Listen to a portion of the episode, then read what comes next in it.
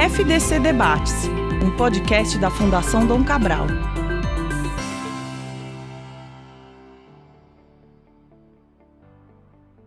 Olá para você que me escuta agora, seja bem-vinda e bem-vindo a mais um FDC Debates. Eu sou o Tomás Castilho. Hoje eu tenho o prazer aqui de receber novamente meu querido amigo e professor Fabian Salum, professor de estratégia aqui da Fundação Dom Cabral. Tudo bom com o senhor, professor Fabian? Tudo bem, tudo bem, Tomás. É um prazer sempre estar aqui trazendo novidades em primeira mão para você e para os nossos ouvintes. Obrigado pelo convite, Tomás. Eu que agradeço a presença aqui, agradeço o trabalho da pesquisa que, que a gente vai divulgar aqui, que foi super interessante. E a gente, para debater sobre esses dados, temos um convidado aqui super especial, que é o Gil Hipólito, diretor de desenvolvimento de novos negócios na Brinks. Gil, como é que você está? Bem-vindo. Muito obrigado por estar aqui com a gente. Olá, Tomás. Obrigado pelo convite. Olá, Fabian. Prazer estar aqui com vocês para esse bate-papo. Prazer é nosso, Gil. O tema de hoje, então, aqui são meios de pagamento no Brasil, uma pesquisa realizada recente, foi pesquisa na verdade divulgada recentemente os dados dela, realizada pela Fundação Dom Cabral com o apoio da Brinks Brasil. Por isso a gente trouxe aqui também o Gil para conversar com a gente. E assim, muito interessante os dados, muito interessante as informações são trazidas aqui. E até para puxar a conversa inicialmente, queria muito trazer as vozes de vocês dois. E um dos pontos que me chamou a atenção, né, que chamou bastante atenção, na verdade, é a quantidade de pessoas não bancarizadas, em especial no, nos interiores do Brasil. Cerca de, pelos dados da pesquisa aqui, cerca de 43% dos respondentes. E, obviamente, dá para a gente ligar esse dado à preferência do pagamento em dinheiro como a forma preferida do brasileiro que é, então, a gente está considerando aqui os 53,4% que disseram isso, né, que preferem dinheiro em espécie para realizar suas transações financeiras. Queria iniciar contigo, professor Fábio, e em seguida o Gil também, trazendo a sua visão. O que, esse índice de desbancarização anuncia na sua visão? Que a gente tem uma baixa penetração dos bancos nesses públicos ou uma falta de confiança das pessoas nos meios digitais ou as duas coisas ao mesmo tempo? Ótimo, obrigado pela pergunta, Tomás. Eu gostaria de ressaltar que esse foi um dos, um dos pontos que, partindo da conversa inicial com a Brinks, em particular com o Gil e com toda a equipe que o Gil comanda, com a Beth, com todo mundo, nós iniciamos um, um projeto de pesquisa em conjunto querendo responder algumas perguntas. Uma delas era: que população é essa? Que população brasileira é essa que utiliza, através de sistemas de pagamento, é, a pergunta era muito ampla no primeiro momento, que utiliza e que, que tipo de preferência, que tipo de, de, de atributo é desejado por essa população brasileira. E um dos grandes objetivos nossos, em conversas preliminares de início de trabalho com o Gil e com a equipe, era justamente chegarmos a todos os rincões desse país, de uma maneira que fosse menos enviesada possível, que não seria através de plataformas de é, como por exemplo o LinkedIn de uma rede social, ou Facebook, ou Instagram, não vamos fazer pesquisas tendenciosas, porque quem navega nessas pesquisas ou responde nessas plataformas, certo, Tomás? É gente que tem acesso à internet, é que navega pelos meios digitais com muito mais facilidade, com muito mais proximidade à tecnologia, ao mundo digital e desmaterializado. E aí foi o grande desafio em pleno período de Covid. O Gil se lembra disso, né, Gil? A gente discutia como é que a gente vai chegar ao encontro dessa população brasileira de maneira probabilística, exploratória, que nos permitisse extrapolar essa minha resposta que eu vou te dizer. Não foi fácil. Não foi fácil.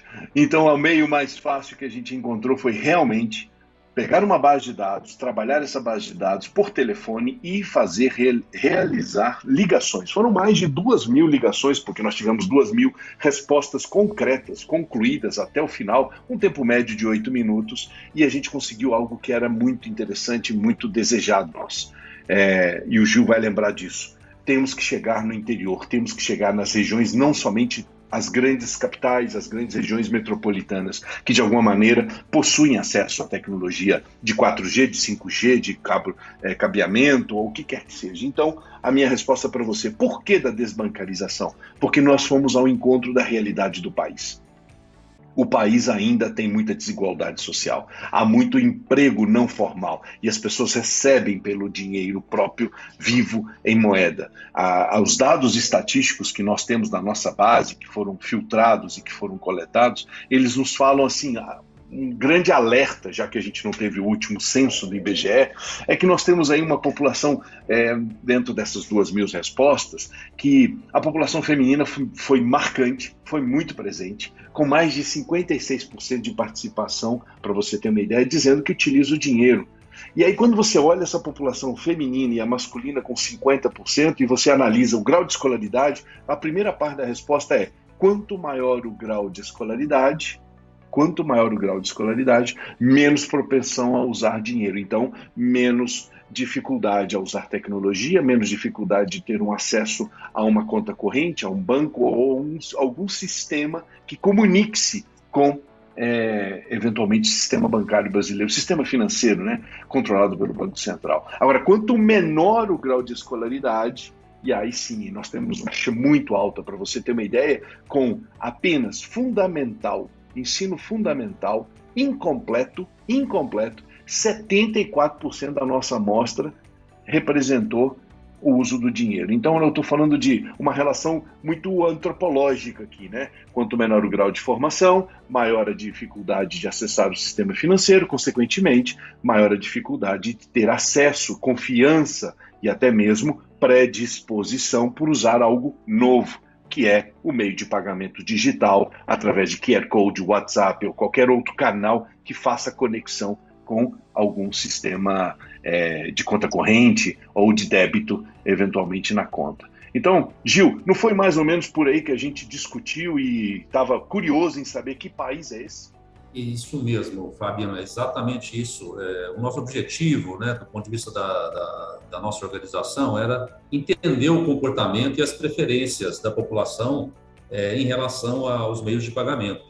É, quais meios de pagamento utiliza e, e quais meios de pagamento prefere. E essa questão da bancarização, ela apareceu como uma informação que ajuda a explicar essa preferência ou essa é, limitação, vamos dizer assim, em alguns casos não é uma questão de preferência, é uma questão da, da, da disponibilidade, da possibilidade é, que a pessoa tem. É, e como o Fábio, Fábio bem disse, é, a gente procurou ser o mais fiel possível em, em, retratar as disparidades que existem no Brasil em relação a, a poder aquisitivo, é, região onde vive, é, escolaridade, então, esse retrato, na minha opinião, foi bastante fiel e, considerando esse retrato, fica mais fácil a gente entender é, os achados da pesquisa. E um desses achados é essa taxa de bancarização. Na hora que a gente contrasta outros dados que a pesquisa traz, essa informação ela, ela, ela faz mais sentido, né? ela não é tão, tão surpreendente assim. E se a gente olhar para essa informação como é, como oportunidade, né? existe uma oportunidade é, no Brasil para é, que uma grande parcela da população tenha acesso a serviços financeiros, né, de maneira geral. Como se chama? A bancarização é uma, né, uma terminologia que o mercado passou a utilizar, mas eu acho que nos dias de hoje isso é, tem que ser visto de uma forma mais ampla. É, existem vários tipos de instituições financeiras, isso está evoluindo muito, né? O governo está trabalhando, o Banco Central trabalhando nessa democratização do acesso a serviços financeiros. Então, olhando por esse lado, a gente vê que ainda existe uma oportunidade muito grande de evolução nessa, nessa direção, é, considerando tudo isso que eu falei: é, regiões é, do interior, cidades menores. É, a gente vai ver mais para frente na conversa, com certeza, algumas disparidades muito, muito sabidas né, por todos em relação a regiões do país diferenças em relação a regiões do país. Mas, da nossa parte, o nosso interesse é entender as informações, conhecer essa realidade, para poder é, se planejar e ter uma estratégia de, de soluções para o mercado, é, tendo como base essa, esse retrato. Esse é o nosso, nosso objetivo. E até um fato curioso, em cima do que você falou agora, Gil, e também do que o Fábio trouxe na questão geracional, mas principalmente nessa essa ideia de que talvez falte uma penetração das, de, das empresas bancárias, das tecnologias nos rincões do Brasil, que a pesquisa ela mostra que dentro do grupo que prefere o dinheiro como a forma de pagamento definitiva, por assim dizer, cerca de 22% desses, desse grupo deram como justificativa a facilidade do uso e 11% a segurança em utilizar o dinheiro. E esses são dois argumentos clássicos dos meios de pagamento digitais, né, em comparação ao dinheiro em espécie. Então, meio que corrobora muito com isso que você está falando, de de fato, talvez a, a, a questão aí é que falta a informação e uma, é uma questão de, de infraestrutura, às vezes, de, de, desses meios de pagamento também estarem, de certa maneira, equalizados, no sentido de que todos teriam acesso a eles. Exatamente. Deixa eu puxar aqui uma provocação e o Gil vai se lembrar. Olha só, quando eu estava buscando aqui o arquivo, é, para poder a gente recordar, sabe, Gil? Quando a gente começou a discutir sobre de que maneira o objetivo desse estudo em conjunto, Fundação Dom Cabral e a Brinks Brasil, poderíamos encontrar meios, formas de responder aí sim a pergunta de pesquisa que vem ao encontro do que você está provocando, Tomás, é, é o seguinte: a pergunta central que nos norteou a formular, a estruturar o, o, nosso, o nosso trabalho técnico de coleta de dados no mercado no, e na população é a seguinte: quais são os hábitos e as preferências dos brasileiros em relação aos meios de pagamento. Só que esses hábitos teve como foco três subcategorias. A primeira categoria é o comportamento do uso, e aí vem muito ao encontro do que você disse. É o uso, a frequência, o tipo, tipo de compra, meio mais utilizado, meio como eu uso, como não uso, né? As percepções, aí você disse, criança, vantagem, desvantagem, motivação, objetivos, atitude, desejo quero ter comodidade, né, de fazer uma, eventualmente um pagamento, uma compra usando o meio digital. E finalmente, e aí, como é que fica a importância do papel moeda, o dinheiro vivo?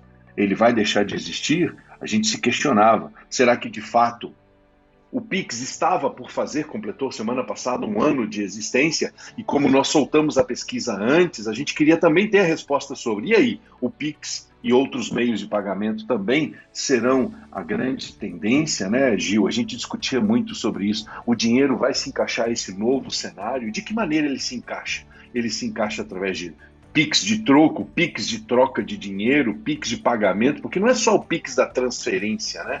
Mas é o meio de, de circular o dinheiro através de uma outra forma, né, Gil? Então a gente queria entender isso. E aí eu vou te dizer, e aí, para minha descoberta agora, eu falo antes do, do Gil, estou estimulando aqui a nossa, a nossa memória, né, Gil? De tudo que a gente trabalhou fortemente, a gente tinha reuniões semanais, sabe? Foi muito bom o trabalho em, em, em, em conjunto. Eu vou te dizer, Tomás, o que me, me chamou muito a atenção é que, por mais que tenhamos esse discurso de que o meio de pagamento traz facilidade, segurança, comodidade, nós temos uma barreira gigantesca a ser ultrapassada ainda no país. É a barreira da tecnologia, é a barreira do acesso à tecnologia, é a barreira da confiança da parte da população, talvez não tão bem instruída ou com formação, mas talvez também a população que está mais nos rincões de pequenas cidades, pequenos interiores ou nas regiões periféricas a grandes centros, de que o sistema de pagamento eletrônico e virtual é confiável. Eu não preciso só do código de barras, é da impressão no papel, sabe, para dizer assim, ó, paguei essa conta, ou paguei esse compromisso como um cidadão, como um ato civil. Então eu acho que há, há muito ainda do que dizermos ou falarmos de democratização da tecnologia neste país. Há muito ainda o que se desenvolver. Tomara a Deus que esse leilão do 5G, que também foi aprovado agora recentemente, nos ajude a acelerar esses investimentos em tecnologia. Concorda, Gil? Concordo, concordo com certeza. A gente discutiu muito isso, a questão da infraestrutura é, para acesso a serviços digitais é um aspecto fundamental.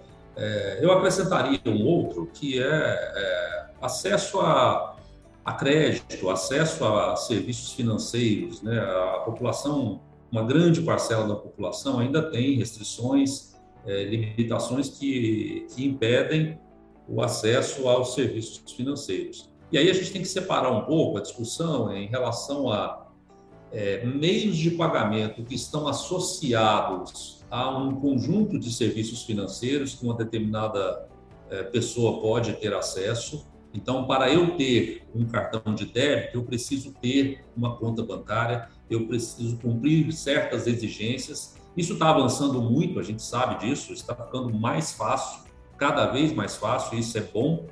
É, na, da mesma forma, para eu fazer um pagamento com cartão de crédito, eu preciso cumprir certos requisitos né, que, que, as instituições que, que, oferecem esse tipo de meio de pagamento exigem, então isso limita. Então, esses dois aspectos, o aspecto que o Fabian falou bastante sobre a infraestrutura, é, a, a sensação de segurança, praticidade e conforto que cada indivíduo tem para usar os meios de pagamento é um, e essa questão de cumprir os requisitos para poder ter acesso a esses meios é outro. Você falou, né, Tomás? É, é, você citou aí um, dado da pesquisa. Eu não, eu não, sei se vou falar exatamente o mesmo, mas eu acho que o sentido é o mesmo. É, das pessoas que disseram preferir dinheiro como meio de pagamento, é, cerca de 22% disseram que é por uma questão de facilidade. Exato. E aí, se você olha para cartão de crédito e cartão de débito, é, no cartão de crédito, 36% falaram que é por uma questão de facilidade. E no cartão de débito, 22,8%, quase 23%, falaram que é por uma questão de facilidade. Então, essa facilidade ela é relativa, né? ela é a percepção do indivíduo, o que, que cabe na realidade dele, o que, que cabe nos, nos hábitos e costumes, ou nas limitações que, que a estrutura onde ele vive, ou que a condição dele como indivíduo é, permitem. Então, isso tudo tem que ser relativizado, né? Por isso que a, a, pesquisa é muito provocativa nesse sentido. As respostas não são tão simples, não são tão diretas. É, quanto mais você aprofunda nesses dados, é, na verdade, mais perguntas você tem né, sobre é, outros aspectos que podem, que podem ser considerados quando você analisa um determinado, um determinado cenário. É, volto a dizer, a gente está evoluindo muito no, nos, nos meios de pagamento digitais, é, o Pix está avançando tremendamente, democratizando, simplificando muita coisa, mas tem um espaço enorme ainda para avançar. Então, esse é um, é, é, é um, um, comentário em relação ao que você disse. Né? A questão da facilidade ela aparece em todos os meios de pagamento, mas é a perspectiva daquele indivíduo, de acordo com a realidade dele, justificando a opção dele. Né? Parece contraditório, mas não é. Não, é interessante porque a subjetividade da resposta meio que nos dá indícios justamente dessa questão do conhecimento. Porque se essas pessoas, não é nem um, um juízo de valor, mas se essas pessoas talvez respondem, elas estão respondendo que tais meios de pagamento é, são melhores para elas por uma questão de facilidade, é que talvez exista aí uma certa visão enviesada é, de para aquele meio de pagamento preferencial, mas que um, um desconhecimento para outros, né? Me faz pensar isso, talvez seja uma reflexão interessante que a pesquisa traga para outras pessoas também. Eu queria comentar uma coisa que você também trouxe, é, Gil, e, e, e, com tudo isso que o, o professor Fabian trouxe, eu fico vendo, eu vi essa pesquisa, vi hoje de novo antes da gente conversar, e uma coisa ficou martelando na minha cabeça que o Brasil é um país de contrastes marcantes mesmo, assim, em vários aspectos, e aqui a, a pesquisa, ela denota mais um, né, assim, a gente está falando de um país que sempre é, foi, foi muitas vezes elogiado por ter um sistema bancário muito avançado, muito bem desenvolvido em comparação a outros pelo mundo, mas que também possui uma nação de pessoas que são desbancarizadas por N motivos, né? Por uma questão de não atender, às vezes, a, a determinadas demandas que as, as empresas, né, os bancos determinam, é, ou mesmo por uma questão de desconfiança da tecnologia, ou por uma questão de desconhecimento da, dessas possibilidades, né? E casando essa percepção com outro dado da pesquisa, que é o dado geracional, que a gente tem os dados da geração Z, geração Y, que estão mais aderentes à questão tecnológica para os meios de pagamento, faz pensar que esse, esse quadro parece que está virando, mesmo nos interiores. Eu queria muito saber a opinião de vocês quanto à questão geracional. Se existe aí essa relação, na visão de vocês, de que as gerações estão crescendo e avançando e essa, esse domínio, né, essa tomada do, do, do poder, por assim dizer, pelos meios de pagamento digitais, ela tende a ser, ela é uma tendência crescente agora que essas novas gerações também estão tendo acesso a crédito, estão trabalhando. Qual é a visão que vocês têm acerca do futuro disso, considerando essas gerações? Olha, é, você foi num ponto muito interessante que a gente também descobriu, como disse muito bem o Gil. À medida que você vai mergulhando nos resultados, você vai encontrando novos olhares, novas percepções.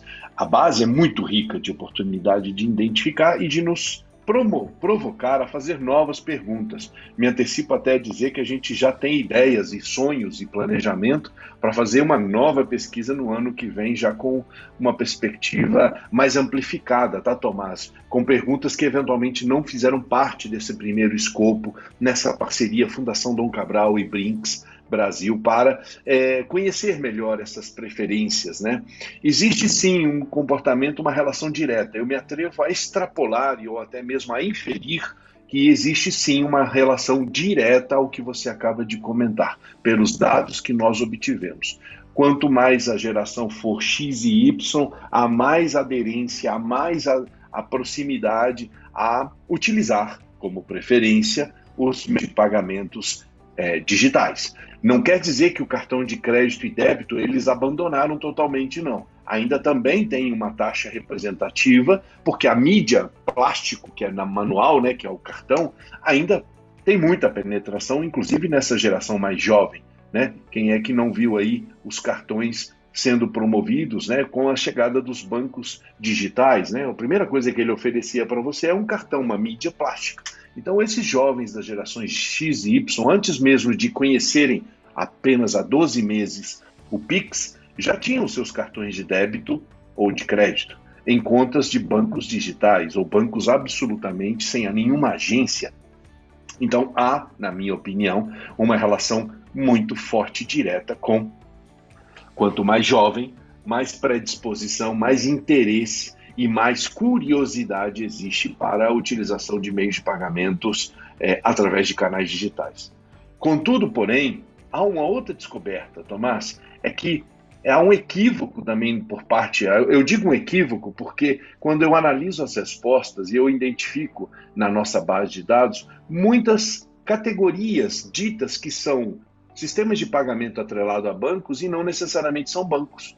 Então há uma outra descoberta é que a população eh, que respondente, ou seja, a amostra que representa a nossa população, melhor dizendo, a nossa amostra, disse muitas das respostas, nós temos uma, uma coluna de outros, né, Gil, muito grande, onde a gente identificou vários é, nomes, titulações dadas a supostos bancos, e não são bancos, entende? São canais de comunicação com bancos. Então aí você percebe também que há uma oportunidade de educar essa população, de levar conhecimento. Aí não é só o jovem a, que tem interesse e a predisposição pelo digital, mas também eu estou querendo me chamar a atenção para aquela população que também tem a dificuldade do acesso. E agora eu vou trazer a outra vertente, o outro lado, que não é a tecnologia, é o conhecimento. Certas carteiras digitais ou certos canais de como é que eu posso dizer? Quando você Sim. encontra um correspondente bancário, essa palavra que me faltava, é, ele não é um banco, ele é um correspondente. E assim nós ouvimos de vários, vários varejistas, vários é, atacadistas, vários instituições, me entende? De varejo, de contato com o mercado, que criam um canal para facilitar, às vezes, um ato civil, que é pagar uma conta. Você me entende, Tomás? Então, essa foi uma outra descoberta, e aí nós não conseguimos ainda, é, é, vamos dizer, de maneira clara, entender o motivo que leva a essa interpretação. Mas eu acho sim, para concluir minha participação e chamar o Gil para o debate, é que a gente tem aí uma oportunidade de entender mais o, o comportamento é, antropológico de faixas etárias, de regiões, porque quando a gente citou que a desbancarização está nos extremos, o extremo com 47% é no norte e o menor extremo é o sul com 27%. E no meio, sudeste, centro-oeste, está na casa de 32, 33, 34% de desbancarizados. São taxas muito elevadas e aí, independente da faixa etária, da geração, nós ainda temos um gap, que aí eu diria, como disse o ministro Paulo Guedes, que existem invisíveis, né? que ainda precisam ser conhecidos, eu acho que, como disse é, o, o Gil muito bem, o governo está trabalhando para conhecer mais esses CPFs que estavam perdidos aí pelo advento da pandemia. Eles se cadastraram, se apresentaram para os planos emergenciais é, serem até planos de impacto social, claro. Gil. Sim, sim, com certeza. Tomás, voltando no, na, sua, na sua pergunta, se há um componente geracional aí nesse comportamento, com certeza há, né? com certeza há. À medida que as pessoas vão tendo mais familiaridade com os canais digitais, com o uso de aplicativos, é, esse movimento de adoção ele, ele vai crescendo. Mas, mas, eu, mas eu insisto no meu ponto anterior. Existe esse componente de familiaridade, de desenvoltura né, no uso da tecnologia, mas existe um componente mais estrutural, que é essa, essa diferença, essas diferenças sociais é, que são muito marcadas, marcadas na população. E isso é, independe, de certa forma, da, das, das, gerações, das faixas etárias.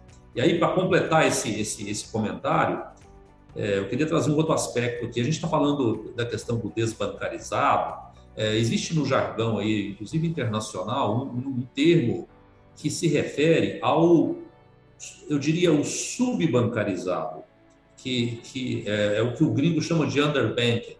O subbancarizado é aquele que, apesar de ter uma conta bancária, ele não usa é, os produtos financeiros na sua plenitude e não usa, por consequência, os meios de pagamento também na sua plenitude. Ele, re, ele recebe o seu pagamento, por exemplo, de um benefício social numa conta digital e ele imediatamente é, saca o dinheiro para poder fazer seus pagamentos é, da maneira que ele prefere ou que ele, que ele pode, dependendo de que tipo de pagamento que ele tem que fazer, que tipo de estabelecimento. Né? É, vou, acrescentar uma informação para completar esse, esse comentário sobre a questão do desbancarizado e do subbancarizado. É, em dezembro, esses são dados do Banco Central, são dados públicos. Em dezembro de 2019, havia em circulação 280 bilhões em, em, em, moeda, em dinheiro em espécie, 280 bilhões aproximadamente em circulação em dezembro de 19. Em dezembro de 2020, esse número subiu para 370 bilhões. A gente teve um aumento de 90 bilhões. É, nunca houve um aumento dessa magnitude é, em um ano. Esse crescimento do meio circulante ele acontece sistematicamente, ele acompanha, de maneira geral, a inflação. Se você olhar a série histórica, ele acompanha a inflação. Em 2020, houve um crescimento extraordinário, e esse crescimento extraordinário está muito ligado ao auxílio do governo, que ocorreu no ano passado. Hoje, esse número voltou de 370 para 330 bilhões. Então, houve uma redução de 40 bilhões do pico que do ano passado até outubro agora. É, mas esse 330 bilhões ainda é muito mais do que os 280 bilhões lá de dezembro de 2019. Então, estou trazendo esse dado só para reforçar essa questão que eu acabei de dizer. Você tem um efeito do desbancarizado, do subbancarizado, das diferenças sociais, que, da questão das gerações que você disse, tudo isso junto e misturado. Então, é aquilo que eu comentei agora há pouco. As respostas não são tão preto ou branco. As, as é. coisas são mais é, tons de cinza. Né? É, há uma, há uma sobreposição, um né, Gil? É, há uma sobreposição de interferência entre uma variável Sim. e outra. Não dá para caracterizar essa variável independente e essa é dependente, sabe? De uma, de uma forma, vamos dizer, é, bipartice, entende, é. Tomás? Não dá. Sim. É, se você que... pergunta uma pessoa qual meio de pagamento você utiliza, não é um ou outro, é um e outro. Depende da situação, depende do tipo de, de pagamento, depende da condição que a pessoa está, depende dos aspectos de segurança, conveniência, praticidade que tanto foram ditos. A gente viu aqui estatisticamente quais seriam as preferências, mas são todos é, convivendo. Então, para um cenário de futuro, a gente enxerga essa evolução dos meios digitais, obviamente, do Pix em particular, por ser uma plataforma é, universal, vamos dizer assim, provida, provida pelo governo, não, não de uma instituição privada, que vai ajudar muito essa democratização do acesso a produtos financeiros e a meios de pagamento. Mas haverá naturalmente um convívio de tudo isso, porque há muitas outras circunstâncias que afetam os hábitos da população. Sensacional. Eu queria terminar aqui a nossa nosso debate, é, até unindo um pouco os olhares que vocês dois trouxeram do lado do Fabian, você falou dessa ideia de a gente tem aí um, um, núcleo de CPFs invisíveis que precisam ser descobertos, né? É, e precisam ser de alguma maneira inseridos dentro desse contexto de conhecimento, por assim dizer, né? De que existem esses outros produtos é, financeiros e a sua vida financeira pode ser. Você pode adotar outros caminhos que não estes que você tradicionalmente adota. E do lado do Gil, falando dessa questão dos né, desbancarizados e subbancarizados, que eu achei muito interessante para fazer uma conexão com isso que eu vou trazer. Vou dar um exemplo meu, né? Assim, eu tive minha primeira conta bancária quando eu tive meu primeiro trabalho. Até então, eu não tinha, de fato, uma vida voltada para meios de pagamento é, digitais ou qualquer coisa, não tinha cartão, não tinha nada disso, né? Então, só para dar um exemplo de que o vetor de mudança, no meu caso, e eu acredito que no caso de muitas pessoas no Brasil, é a empresa, né? Você consegue um trabalho, a empresa vai demandar que você tenha uma abertura, faça uma abertura de conta é, e aí tem acesso a serviços financeiros, cartão, etc. Né? É, e um dos dados mais interessantes que eu achei da pesquisa foi exatamente essa relação, né? De como é que as pessoas recebem o salário, né? É, você tem as três, três dados, né? De depósito em conta, em dinheiro ou não tem renda. É, e aí, para finalizar mesmo, queria mais saber a opinião de vocês, o ponto de vista de vocês, com base no que a pesquisa mostrou e no que vocês têm de, de, de opinião mesmo acerca do tema. Quem que são os vetores de mudança, por assim dizer, de pessoas desbancarizadas ou subbancarizadas ou pessoas que essas pessoas que adotam o dinheiro em espécie ainda como a sua principal forma de, de transações financeiras e pagamentos. É a, é a, empresa que contrata essa pessoa, é o governo que tem uma série de auxílios sociais que fazem com que essas pessoas, é, evidentemente, precisem ter acesso a serviços digitais, serviços financeiros digitais. Qual é a visão de vocês sobre quem são os vetores que levam essas pessoas desbancarizadas ou subbancarizadas para outros meios de, de acesso a serviços financeiros? Bom, um pouco a sua pergunta resume um pouco do que a gente conversou, né? É, tem um aspecto de, de infraestrutura, à medida que a infraestrutura vai se tornando mais disponível, mais estável, e infraestrutura estou falando em todos os sentidos, tanto conectividade quanto acesso a dispositivos é, celular, smartphones. É, então tem esse aspecto, pensando no Brasil como um todo, né, levando em conta que a gente está falando do Brasil com todas as suas diferenças, como a gente disse.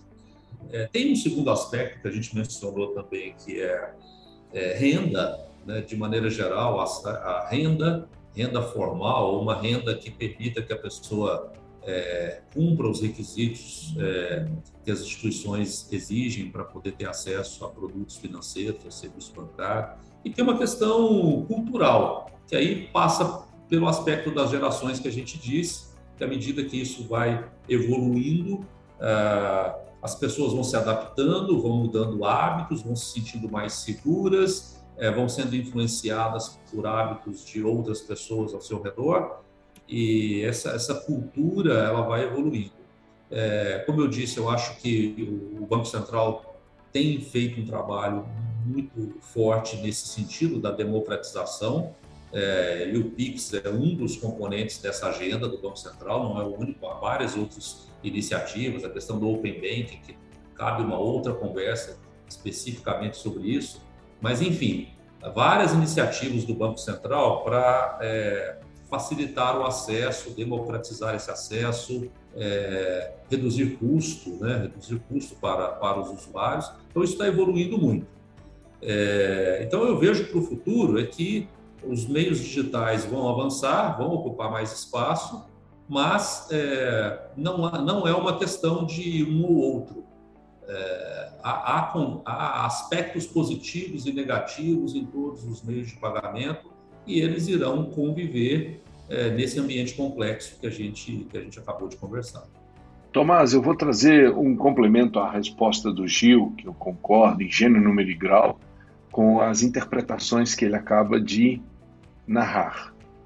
O complemento que eu traria é o seguinte: temos que levar em consideração para responder sua pergunta que a média nossa das nossa é, população, duas mil respostas, a média da renda familiar informada pelos respondentes em todos os cinco eh, regiões de estados, né, representando as cinco é, principais regiões, ou seja, as regiões do país, é de dois salários mínimos, né, eh, até 2.200 predominantemente. Nós estamos falando de mais de 56% da população tem uma renda de entre dois salários mínimos aproximadamente. Esse é um ponto importante. Um outro ponto importante que você faz na pergunta e eu vou trazer um dado para poder configurar minha resposta. Tá? Mesmo tendo um alto grau de desbancarizados, mesmo tendo um alto grau de bancarizados, lembrando, 47% é o ponto mais alto na região Nordeste, 27% na região Sul é o menor índice de desbancarizados, mas ainda são taxas muito grandes, né? É, olhando a eleição do país da, tirando esses desbancarizados, os que são, vamos dizer assim, que possuem conta corrente, conta bancária, que têm uma, um CPF, vamos dizer assim, apto a ter uma conta corrente, como você disse, o seu primeiro conta corrente foi quando você começou a trabalhar, é que recebe 58% do de, 59% do salário recebe em conta corrente. Mas mesmo tendo conta, 34% em dinheiro. Olha que coisa maluca, né? Então, quer dizer, eu tenho conta corrente, mas 34% da nossa amostra disse que, mesmo tendo conta corrente, ele recebe em dinheiro. Esse é um fenômeno que a gente não consegue ainda entender, a gente precisa aprofundar mais. Eu te confesso, uma pesquisa no primeiro ano, primeira rodada, não consegue responder, porque também a, a, a, a configuração das respostas nos estimula a entender que novas perguntas fazer no próximo, na próxima um outro dado interessante, antes de eu concluir, é o seguinte: que o valor que é mantido na carteira varia de 11 reais a 500 reais na carteira. E aí, quando a gente colocou faixas de valores, a gente percebeu claramente que é muito mais predisposta a população nossa, nossa, nossa amostra, e aí eu extrapolo para a população brasileira, a fazer pagamento em dinheiro até 300 reais. O dinheiro vivo circula para fazer pequenos pagamentos. E o que nos impressionou é que 73,4% dos entrevistados afirma dizer que o valor mantido em carteira varia desde 11 reais a 500 reais. Mas por que a vantagem desse dinheiro? Porque ele controla gastos, ele pechincha ou negocia por desconto e preços mais competitivos e é prático, rápido para o pagamento. É, vamos dizer assim, num processo de checkout, eu pago, acabou, me dá o troco, eu vou embora e não fico perdendo muito o tempo. Ou seja, são variáveis intrínsecas, não, mas indiretas que querem dizer algo para gente. Olha, eu quero ter controle de gastos, eu quero ter desconto e eu quero ter velocidade, rapidez e agilidade. A gente não perguntou sobre isso. A gente está descobrindo o que, que essa população deseja, né, Gil? A gente está entendendo o comportamento antropológico dessa população com respostas como essas. E eu acho que o aprimoramento de uma pesquisa e nós, como professores, né, você sabe, é, Tomás, na Fundação Dom Cabral, a gente vai sempre rodando o aperfeiçoamento de quê? De novos aspectos, de novos olhares, de novas interpretações, à medida que a gente amadurece o contato e o convívio com o mercado. O que eu quero chamar a atenção, mais um ponto importante para responder sua pergunta. Existem, como você sabe, várias formas de você fazer uma análise comportamental em cima de um ponto como esse. Eu poderia pegar uma base de dados, como muito bem dito pelo Gil, o Banco Central informou a base de dados de produção de notas, circulação de notas entre um período e outro, e eu faço uma análise de base de dados. Aí não tem análise subjetiva, é número, concorda? É, Tomás e Gil. Aí eu pego a base, faço o cruzamento e dou a minha interpretação sobre os dados. A nossa pesquisa é exploratória, então aqui tem muito o que pode ser também interpretado, inferido por nós em função de como essa resposta vem, ou como essa resposta começa a ter comportamentos e formatos. mas que a gente leve isso para uma análise muito é, neutra e estatística, para concluir, Tomás, a resposta que eu te diria é: bem-vindo à incerteza sobre o futuro. Né? E essa é a resposta que eu te dou. A gente vai descobrir provavelmente ao longo das próximas edições anuais e, se desejar, estaremos aqui de volta trazendo mais novidades sobre esse Brasil tão grande, tão diverso, tão interessante para descobrirmos, mas descobrirmos com dois olhares. O que, que a gente aprende pode levar em termos de conhecimento e o que a gente aprende pode levar em termos de interferência e de estímulo para que as organizações financeiras, varejo, comportamento de consumidor, tecnologia, tudo que está no entorno possa ser estimulado a ser desenvolvido.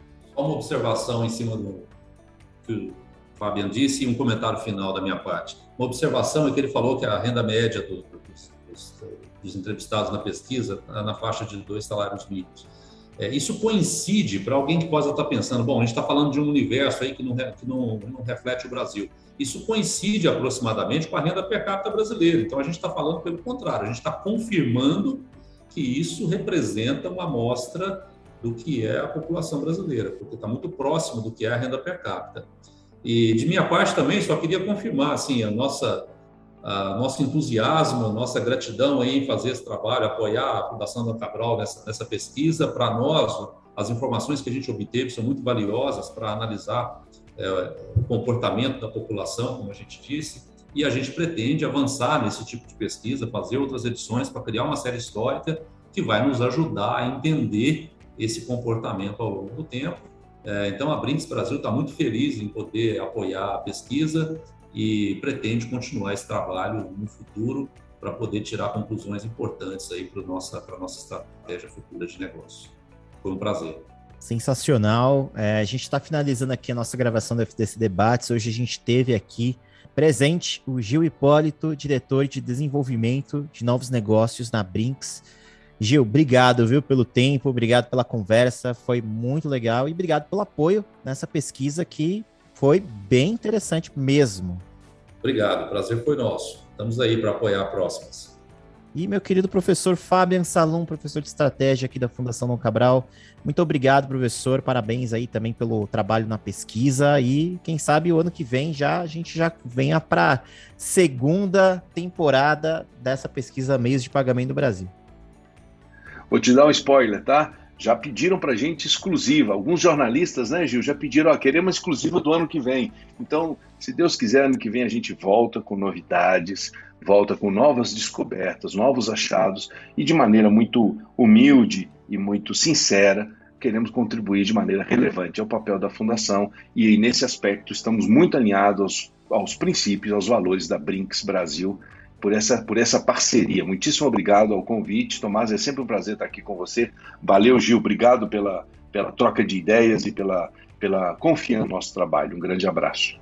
E você que está ouvindo, vale lembrar que a pesquisa tem lá no link aqui na descrição. você quiser também saber mais detalhes de tudo isso que a gente falou, é só acessar o PDF, está aí disponível para você acessar, baixar e tirar também as suas conclusões com os dados da pesquisa. Um grande abraço e até a próxima.